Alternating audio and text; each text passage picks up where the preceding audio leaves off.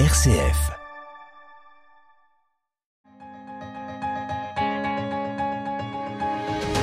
RCF, le quart d'heure européen. Henri Oberdorf. Le quart d'heure européen poursuit ses activités sur RCF. Cette émission a pour objectif de s'entretenir avec des personnalités investies dans les questions européennes. Elle est réalisée par l'Université populaire européenne de Grenoble en partenariat avec Europe Direct Isère Savoie.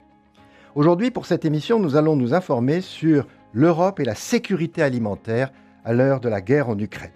Pour étudier cette question, nous avons la chance de nous entretenir avec Madame Laetitia Guillou-Collia, professeure à la faculté de droit de l'Université de Grenoble-Alpes, membre du Centre d'études sur la sécurité internationale et les coopérations européennes, responsable du groupe Recherche, Intégration normative et institutionnelle.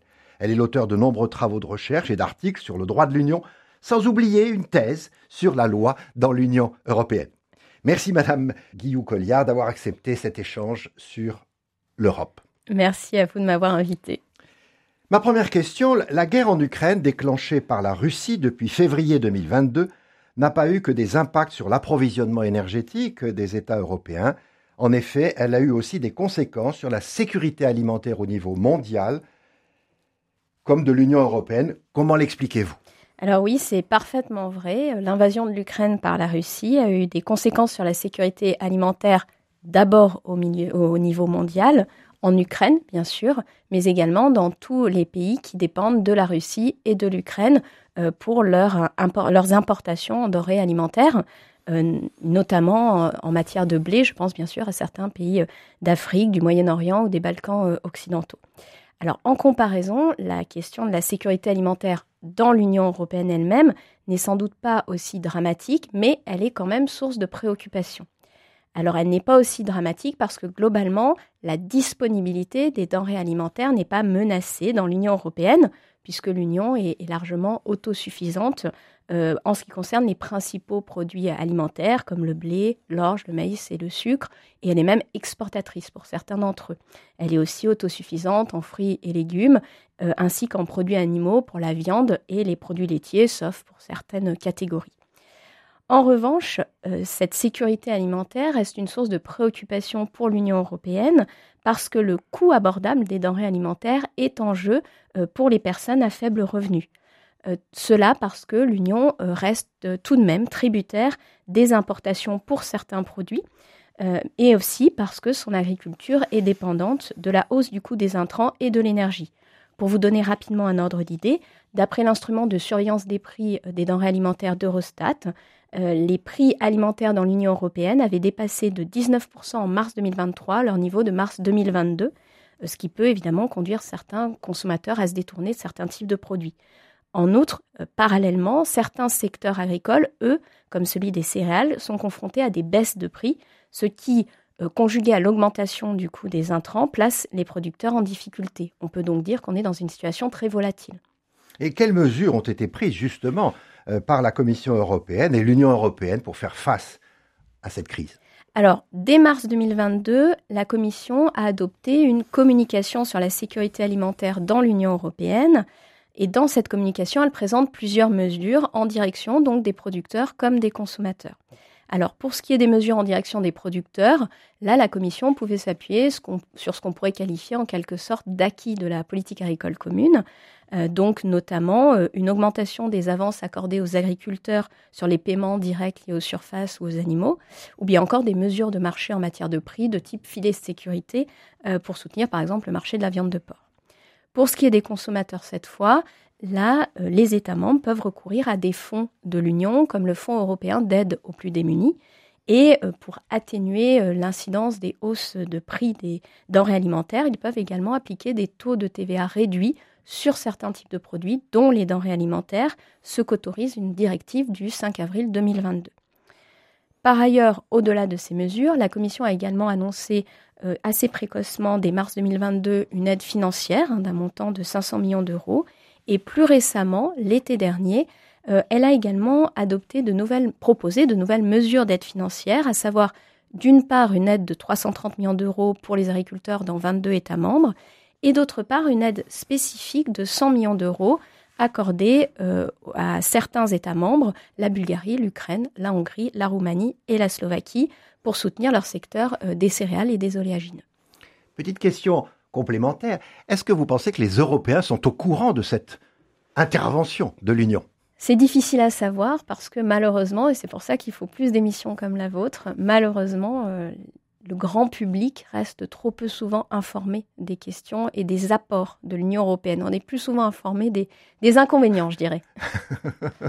je partage tout à fait ce, point de vue. Mais en même temps, il me semble que la Pologne, par exemple, vient d'avoir des positions particulières euh, par rapport à la question alimentaire aussi. Effectivement, euh, certains États, hein, comme, euh, comme la Pologne, euh, ont décidé pour leur part de poursuivre certaines mesures de restriction des aides accordées à l'Ukraine, notamment en matière de libéralisation des échanges.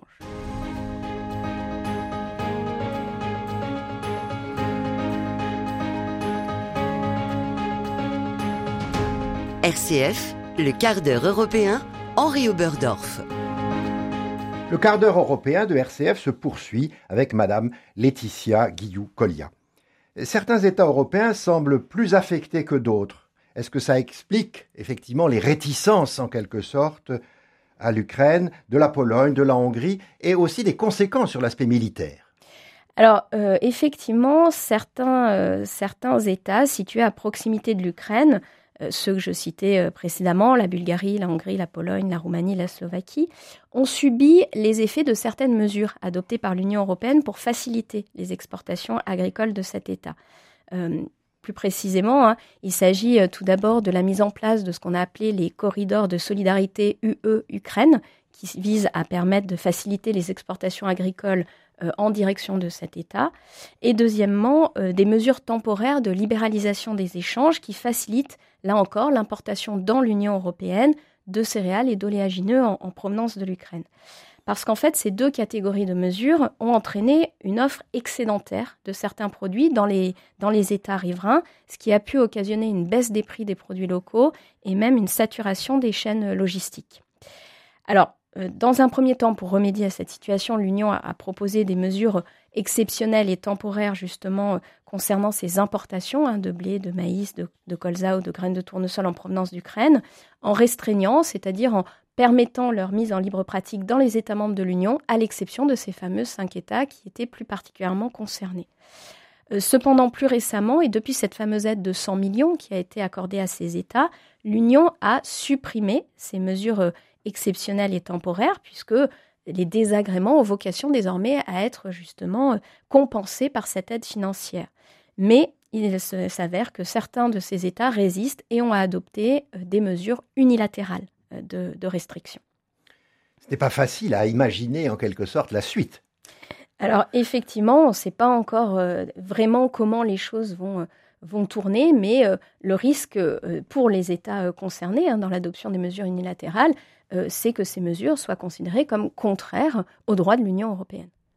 Il y a déjà des sujets sur l'état de droit. Et sur la Pologne, effectivement, euh, il y a effectivement plusieurs contentieux en cours. Et puis il y a des élections qui se préparent euh, en ce moment, me semble-t-il. Également. Est-ce que le, pacte vert n'est pas directement ou, indirectement remis en cause à, cette occasion? Alors effectivement, euh, ça c'est une question très intéressante parce que le pacte vert, on pourrait dire qu'il apparaît en quelque sorte comme une victime collatérale de ce conflit. Euh, alors ce pacte vert, on peut rappeler, il date de décembre 2019 et dans le prolongement de ce pacte vert, la Commission avait adopté en matière agricole des stratégies, la stratégie biodiversité, la stratégie de la ferme à la table qui vise à atteindre un objectif de durabilité alimentaire, c'est-à-dire produire des denrées alimentaires de manière durable, donc respectueuse de l'environnement. Alors pour cela, ces stratégies, notamment la stratégie de la ferme à la table, prévoient un certain nombre de mesures. Je vais en citer quelques-unes pour illustrer. Euh, la Commission, par exemple, fixait un objectif de réduction euh, de l'utilisation des pesticides de 50% d'ici 2030. Parallèlement également une diminution du recours aux engrais de 20% d'ici 2030 et comme euh, environ 70% des émissions de gaz à effet de serre produites par l'agriculture sont issues euh, en réalité de l'élevage, elle proposait également des mesures en faveur d'un élevage plus durable, comme la réduction de la dépendance à euh, certaines matières premières utilisées comme aliments pour animaux, comme le soja. Euh, également, elle rappelait l'objectif consistant à affecter au moins 25% des terres agricoles de l'Union à l'agriculture biologique d'ici à 2030. Donc voilà pour ce qui est des ambitions environnementales. Le problème, c'est que certaines études qui ont été réalisées ont montré, ont estimé en tout cas, que ces mesures pourraient entraîner une réduction de la production agricole au sein de l'Union européenne en moyenne d'environ 5 à 20% d'ici 2030. Et évidemment, le risque, c'est que ces baisses de réduction s'accompagnent d'une hausse des prix, euh, d'un recul des exportations, voire d'un développement des importations en provenance des marchés internationaux, ce qui, du coup, euh, en termes environnementaux, serait euh, contre-productif en raison du coût carbone associé aux importations. Alors, le problème aussi, c'est que ces études doivent être abordées avec précaution parce qu'en réalité, elles ne tiennent pas compte de tous les paramètres. Notamment, euh, elles raisonnent à, pratique agricole constante sans tenir compte des améliorations technologiques. Et elles ne n'évaluent pas non plus les coûts environnementaux et sanitaires des pratiques agricoles actuelles. Il n'en reste pas moins que ces perspectives de baisse de production alors justement que le conflit russo-ukrainien menace, comme on l'a vu, hein, l'approvisionnement en denrées alimentaires à l'échelle mondiale et crée des tensions sur les prix à l'échelle de l'Union, bah, relance évidemment le débat sur l'opportunité de ces mesures. Et donc le pacte vert est un peu déstabilisé. Le pacte vert est déstabilisé et on peut effectivement se demander si à terme il ne sera pas euh, carrément euh, menacé. Ah oui, à ce point-là. On peut se poser la question. On a le sentiment que la guerre en Ukraine a beaucoup plus d'impact qu'on ne pouvait le prévoir, y compris dans ce domaine de ce que vous appelez, vous, la durabilité alimentaire en Europe, dans une communication, dans un colloque qui va avoir lieu dans peu de temps à l'Université Grenoble-Alpes. Alors oui, effectivement, mais en réalité, et, justement pour peut-être me montrer moins pessimiste que je ne viens de l'être sur le pacte vert, il faut quand même dire que euh, sur cette question de la durabilité alimentaire, en fait, la guerre en Ukraine pourrait avoir un effet paradoxal. Alors pourquoi? Parce que à court terme, comme je viens de le souligner, l'impératif de sécurité alimentaire, donc entendu comme sécurisation des approvisionnements, semble effectivement aller à l'encontre des enjeux de durabilité alimentaire qui, eux, pourraient se traduire par des baisses de production à l'échelle européenne en matière Vous agricole. expliquer le mot durabilité. Donc, vraiment, durabilité alimentaire, c'est vraiment l'idée euh, de développer euh, à l'échelle européenne une agriculture durable, c'est-à-dire donc plus respectueuse de l'environnement euh, et, des engagements climatiques aussi de l'Union européenne. Alors, le risque, dans un premier temps, est celui de la confrontation, mais pour autant, ce que l'on constate, et ce qui rend peut-être moins pessimiste, c'est que la Commission ne semble pas avoir renoncé à son objectif, justement, de durabilité alimentaire à moyen et long terme, euh, parce qu'on se rend compte également que l'augmentation actuelle des prix des matières premières, des denrées alimentaires, euh, met en évidence la fragilité, les limites de la dépendance de l'Union européenne à l'égard des importations, que ce soit donc justement d'énergie, d'engrais ou d'aliments pour animaux. Donc, finalement, produire de manière plus durable, c'est aussi un enjeu de sécurité alimentaire, surtout dans le contexte du réchauffement climatique.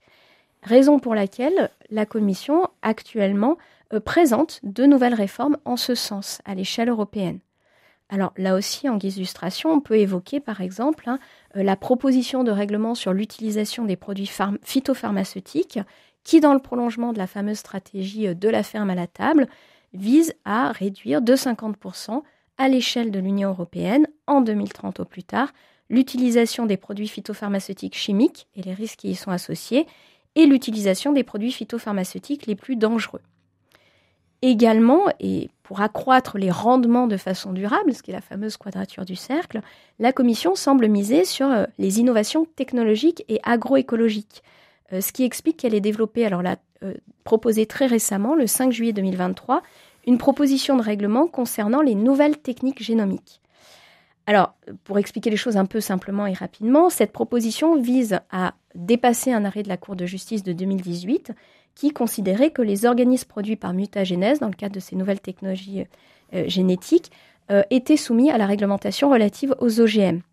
Or, la Commission euh, propose donc une réglementation adaptée qui ferait échapper ces nouvelles techniques génomiques à cette réglementation.